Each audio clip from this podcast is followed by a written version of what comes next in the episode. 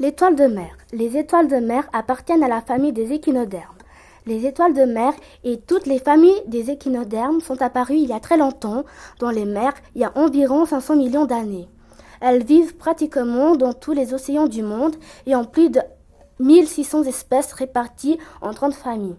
L'étoile de mer compte habituellement 30 branches, 5, branches.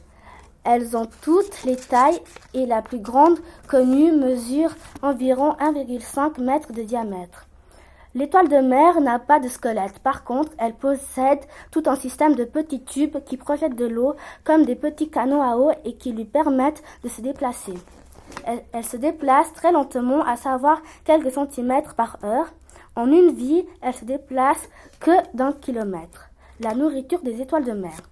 L'étoile de mer s'attaque à toutes sortes de petits mollusques et même si ceux-ci sont protégés par un coquillage, cela ne lui fait pas peur. Elle peut s'attaquer à des proies, plus, grandes qu'elle, et même s'attaquer à des petits poissons. Pour manger ses proies, elle les emprisonne dans ses bras, puis les attire vers sa bouche. En général, comme elle ne se déplace que très lentement, elle, elle préfère s'attaquer aux moules qui, eux, sont condamnés à rester immobiles.